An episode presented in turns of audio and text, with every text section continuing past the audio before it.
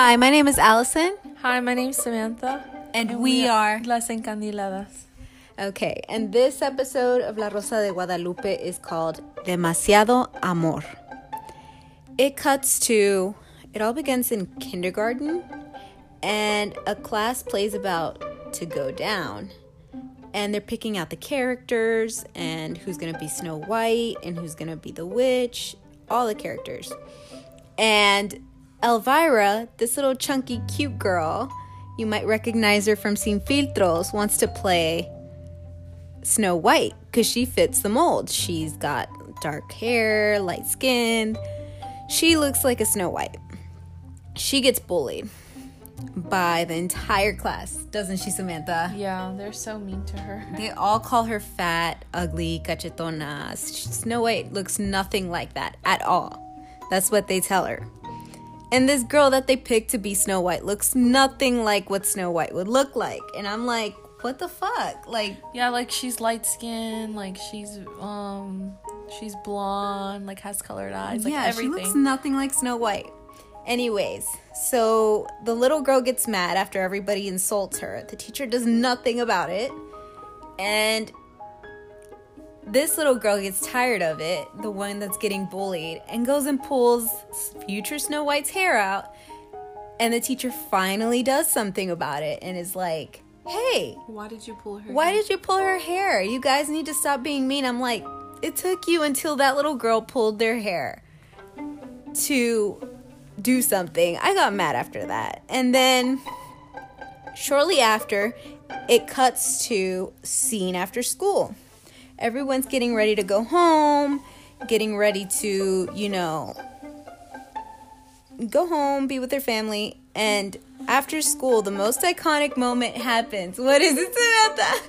¿Qué me ves? Nada, nada. Más te vale, marrana. Chelita tells her, right? Yeah. And it's so sad. I thought that moment was so sad. Anyways, um, the next day at school, they're getting they're at the play. They're all getting dressed up, getting ready to take that picture for the whole class. And they put Elvira as a fucking tree. I'm like, Yeah. what the fuck is that? Why you make this little girl a tree? You could have put her at as anything else. But a fucking tree, like you don't matter, stand to the Yeah. side, like you you know one. Yeah, I was like, what? When I saw that, I was like, wow. That's the only character they gave her. And then from there, like Chelita, the girl that keeps bullying Elvira, the chunky girl or whatever, she's so adorable. I don't know why they keep being mean to her. Um, Chelita puts gum in this little girl's hair right after the Yes, picture, on Elvira's hair. and the little girl like goes to the principal office with the other parent and the other little girl's parent and her. And what happens next is like this little girl has a breakdown saying how she keeps getting bullied by everyone. By her and her friend. Exactly. And she's like, that's why I always try to defend myself because I keep getting bullied. And Chelita's like, that's not true. That's not true. But we all know it's true. This Yeah. little girl had to become tough because everybody kept being assholes to her, anyways. So mom gets called and she shows up and she defends her and then she ends up having to take her out of school and moving. So then they cut to Then they cut to um, middle school. okay. They're they're all like in, inter- introducing themselves in class, and um, they Chelita stands up and she's like, "Oh, like hi, my name's Chelita, and like I like to be friends with anybody and all this stuff." Then Elvira stands up after her and is like, "Yeah, I like to be friends with everyone too, just like Elvira is you." Like who? Is the- Elvira is um the little girl that um chunky. yeah, it's chunky, and she was a tree. And then um, Chelita's the other one that's um the bully or whatever. But they switched. Yeah, they It's like they switched it. switched. Like now, Chelita's like brown, like she's like dark skin and like um, has like dark brown hair, and then now um, Elviria has like light hair and like light skin. Like it, they switched just like completely, completely played opposite actresses. Yeah, like literally they completely switched um characters. And then they after that the class they became friends Elviria and um Chelita and then she's like yeah we should go you should eat with me and all this stuff. And then um Chelita tells that to Elviria and Elviria's like oh well we should go to your place because my mom never is never home and I don't have like food like over here or whatever.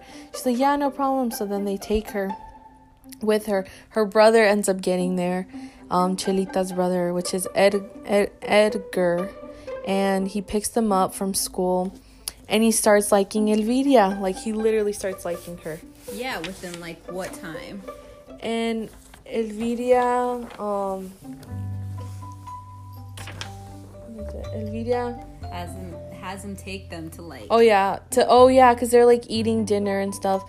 Then um, Elviria has them take um her and Chelita to karaoke and she like she she deflowers oh, him. She deflowers him and Which means and like she like tells him that she likes him, right? No, deflowers means to like take his virginity. Oh yes. Sorry, I made the notes, guys. yeah, I was like, D. I was like, at first, I was like, what is? it looked like death lowers. I was like, what? Anyways, but yeah, she takes his virginity, and then that's when the heartbreak begins. Then Elvira continues to play with Edgar's heart, making out with other guys multiple times and stands him up multiple times until she pushes him to kill himself. And then, that's where it gets really bad. And, and then um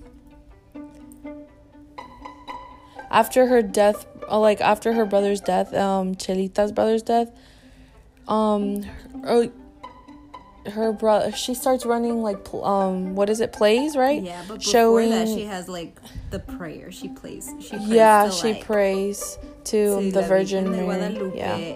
Where the telepathic rose appears. Yeah and then she like starts running these plays showing that like to not bully people with these ugly puppets. I don't even know. It was so weird. And um like how to not to like bully people and like to like little kid kinder, kindergarteners.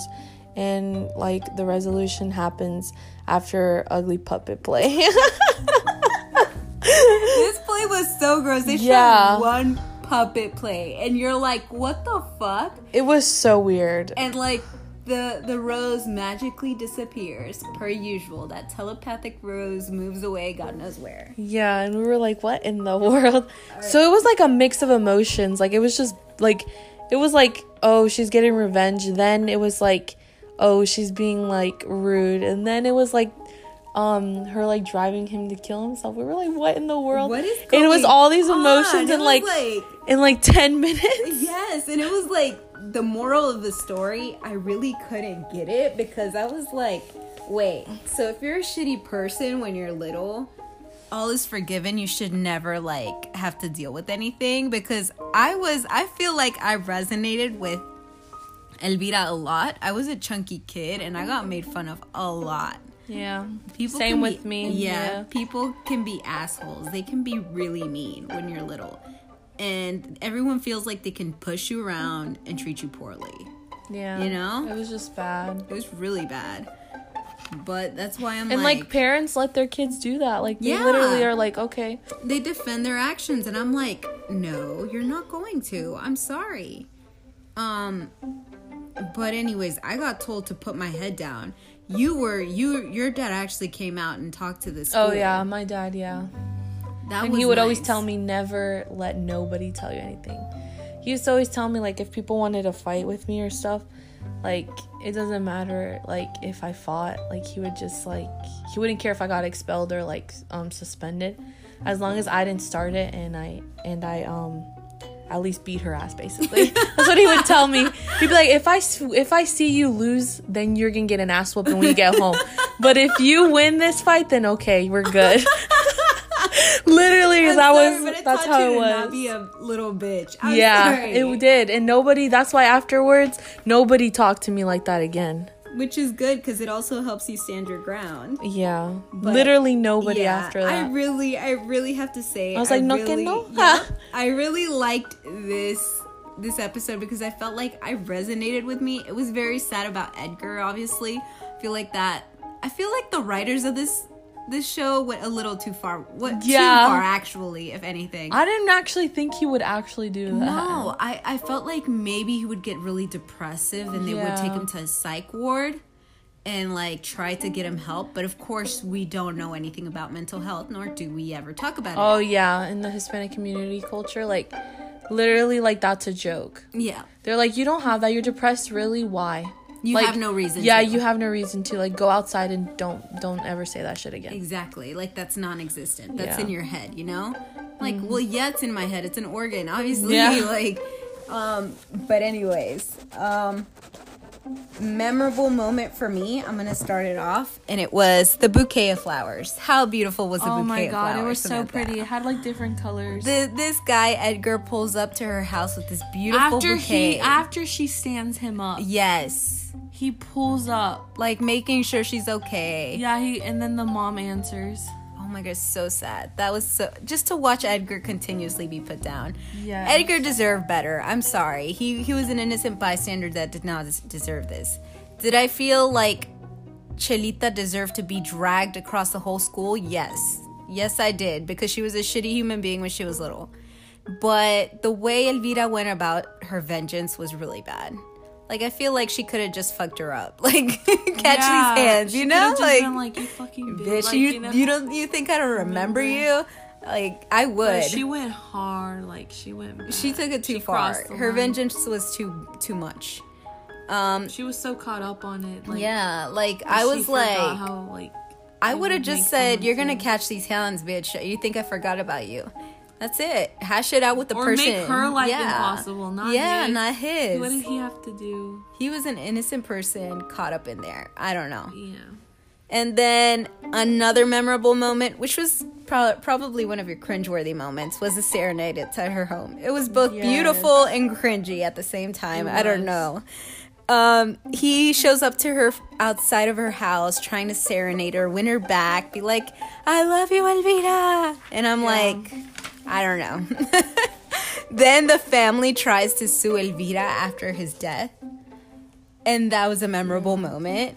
I was like, wow, didn't think that like, you know, that would be, you know, like they would have shown that, especially in Mexican type of culture, you know, they would have more likely gone I don't know, kind of try to mess them up themselves.